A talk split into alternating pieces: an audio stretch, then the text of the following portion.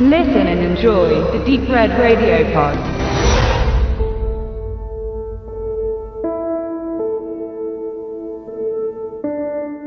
Hardcore.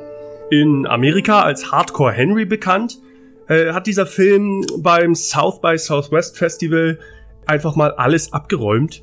Publikumsliebling und was weiß ich nicht alles. Das hat einen Grund. Hardcore ist ein fantastischer Actionfilm geworden, der einen ganz besonderen Twist hat, denn er ist komplett, also wirklich hundertprozentig in Ego-Perspektive gedreht. Da könnte man jetzt sagen, naja gut, der, die Kameraarbeit ist dann ja Quatsch.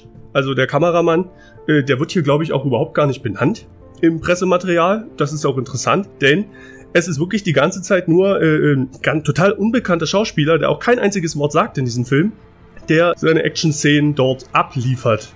Also die Choreografien von diesen Action-Szenen, die sind einfach großartig.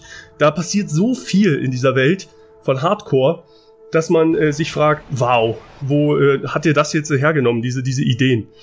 Äh, die Idee ist total einfach und äh, schon fast dumm.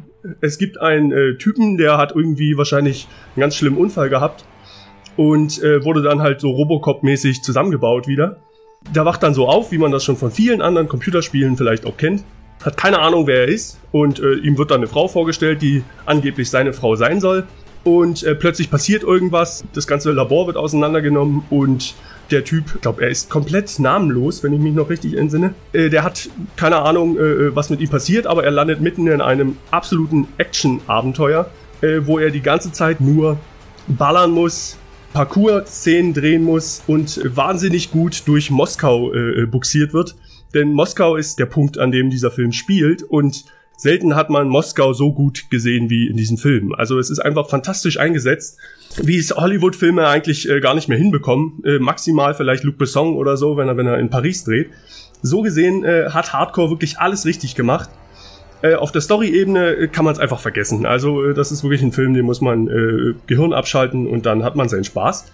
Das ist auf jeden Fall ein absoluter Geheimtipp für alle Action-Fans ich weiß nicht, es wird wahrscheinlich nicht viele Frauen geben, die diesen Film mögen, denn er ist ultra brutal, sehr sexistisch und wie gesagt, die, es gibt keine Handlung in dem Sinne, sondern es wird einfach nur von Level zu Level gerannt.